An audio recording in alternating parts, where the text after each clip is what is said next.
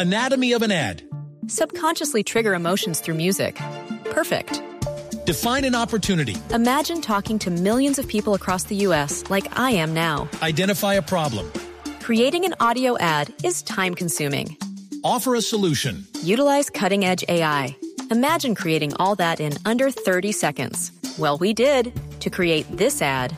To learn more about AI in the audio industry, download the white paper from audiostack.ai.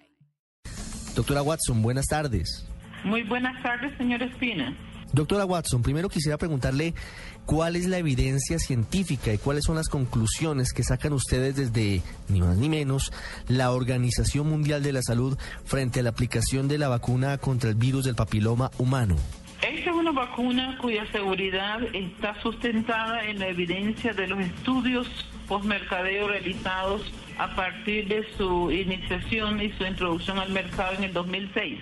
La vacuna, eh, debo señalar en primer lugar, es una vacuna que ha sido sujeta a diversos ensayos clínicos, está garantizada por las normas de buena práctica de la Organización Mundial de la Salud, de la prefabricación, precalificación de los dos productores que son Merck y Glasgow a nivel mundial y es una vacuna que ya está siendo utilizada en más de 60 países en el mundo, alrededor de unos 20 países en Latinoamérica, en nuestra región, y que en todo momento ha demostrado tanto efectividad como eficacia, como seguridad en su utilización.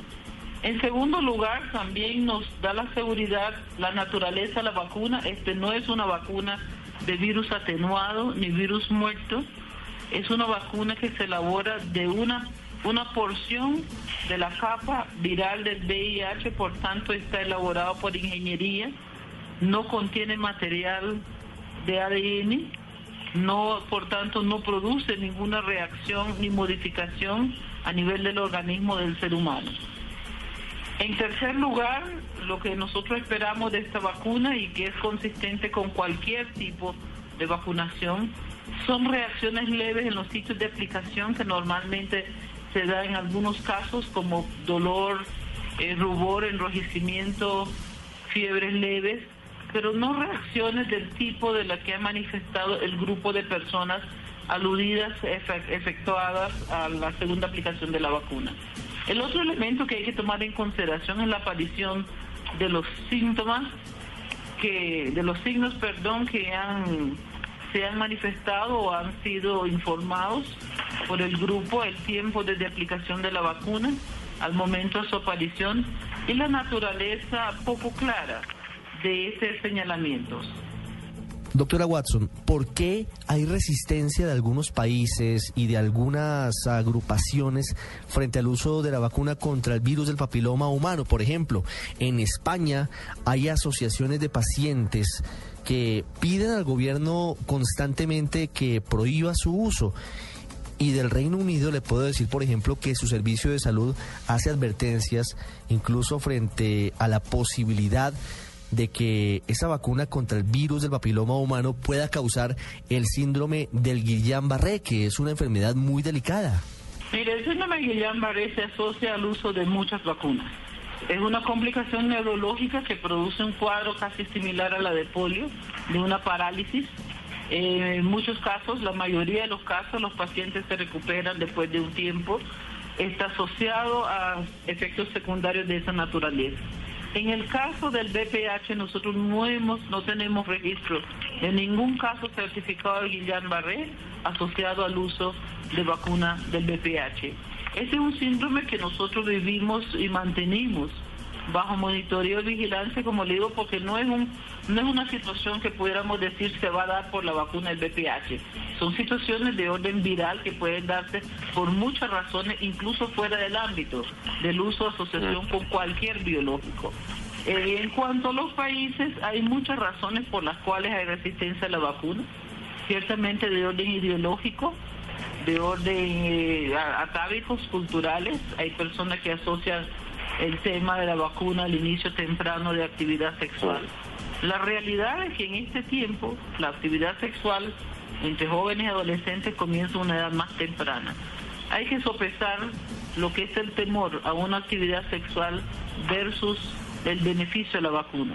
Nuestra recomendación para el uso de la vacuna es fundamentalmente la prevención del cáncer cervicouterino, una de las principales causas de muerte en las mujeres en el mundo y en Latinoamérica más aún de mujeres jóvenes.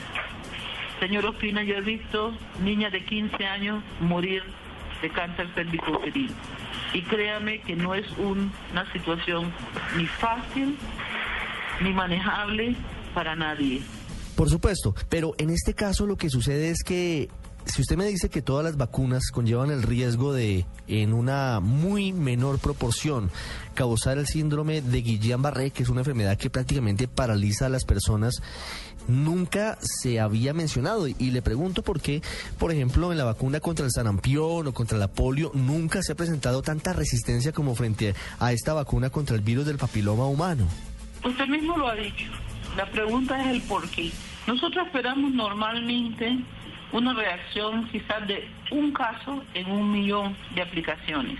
Y muchas veces tenemos ese un caso con la aplicación de otros biológicos, porque son asociados factores en, en ocasiones en cuanto al manejo de la calidad de la red de frío en lugares remotos, nos ha sucedido en algunos países, en reacciones particulares biológicos del individuo que puede estar asociado a situaciones inmunodeprimidas o otras enfermedades asociadas, pero estamos hablando de un caso de un millón, que es lo que esperamos.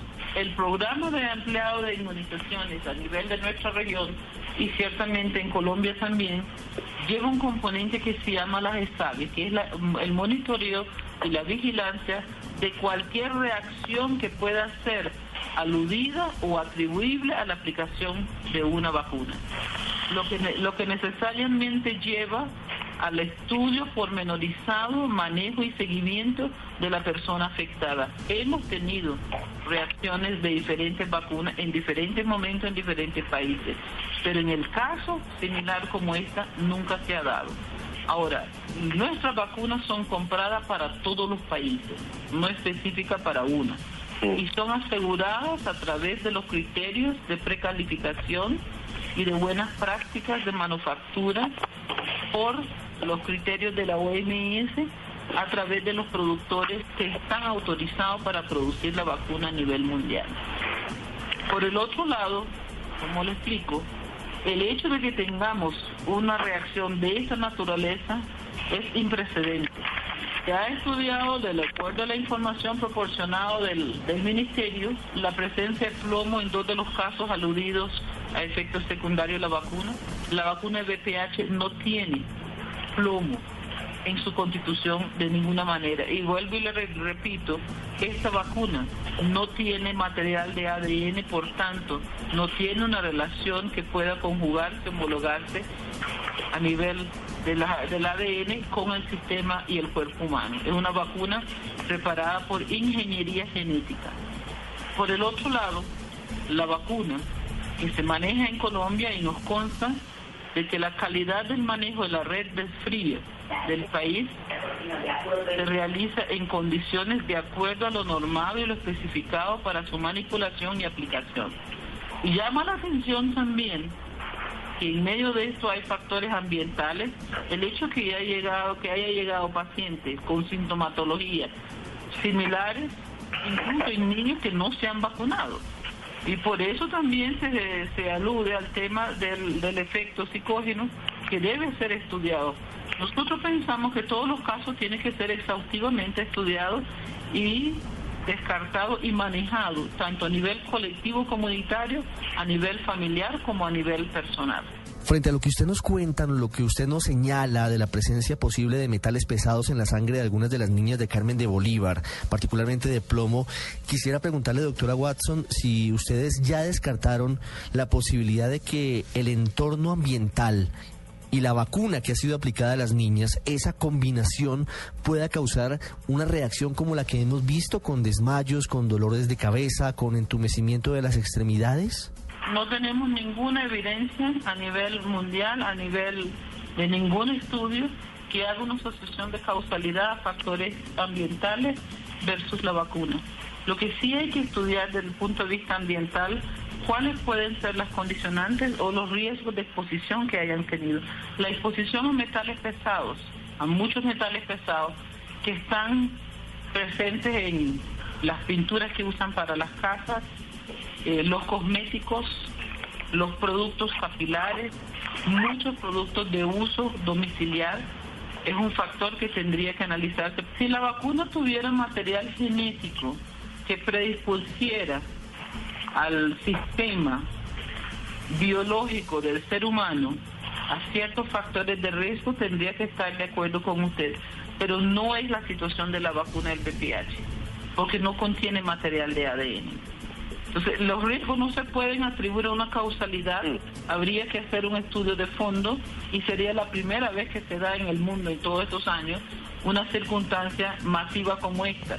Tendríamos que concluir que los factores ambientales tienen que ser causales similares, lo cual no está establecido en este caso. No podemos descartar ningún tipo de relación mientras no se tengan los estudios de fondo, en cada uno de los casos de manera individual y no colectiva porque extraer conclusiones colectivas de situaciones que puedan ser particulares de cada individuo, estamos hablando aquí incluso de niños, de niños, de niñas menores embarazadas, niñas menores con otras patologías que tienen que ser vistas desde esa perspectiva y niñas menores con signos que no pueden, no son atribuibles a ninguna circunstancia en particular.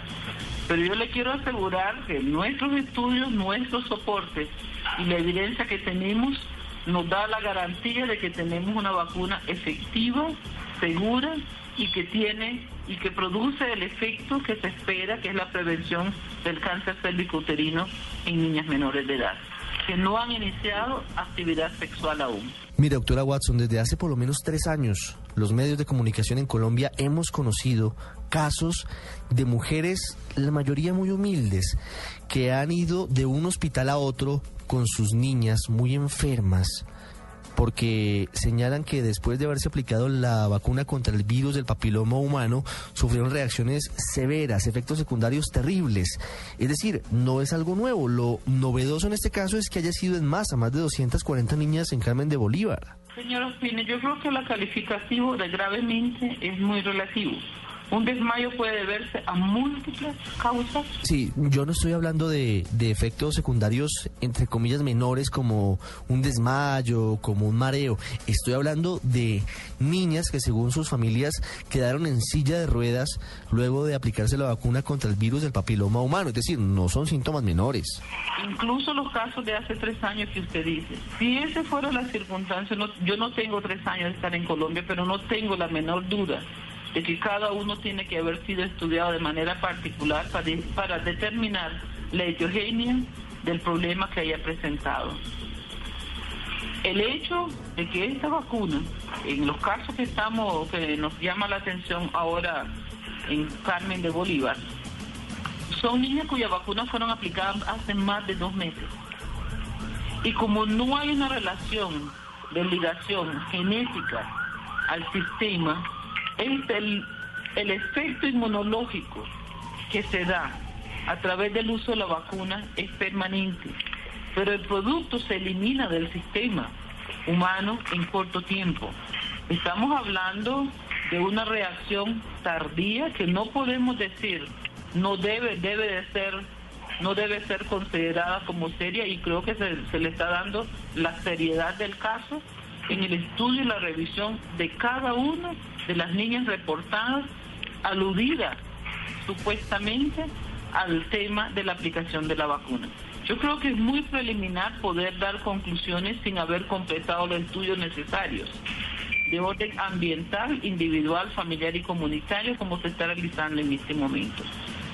El llamado a la población y sobre todo a los padres de familia es de que si piensan que tienen un caso lo reporten para que pueda ser estudiado y pueda determinarse realmente cuál es la situación de fondo que pueda estar conllevando a la sintomatología, a los signos que presentan estas niñas de manera individual y de manera colectiva.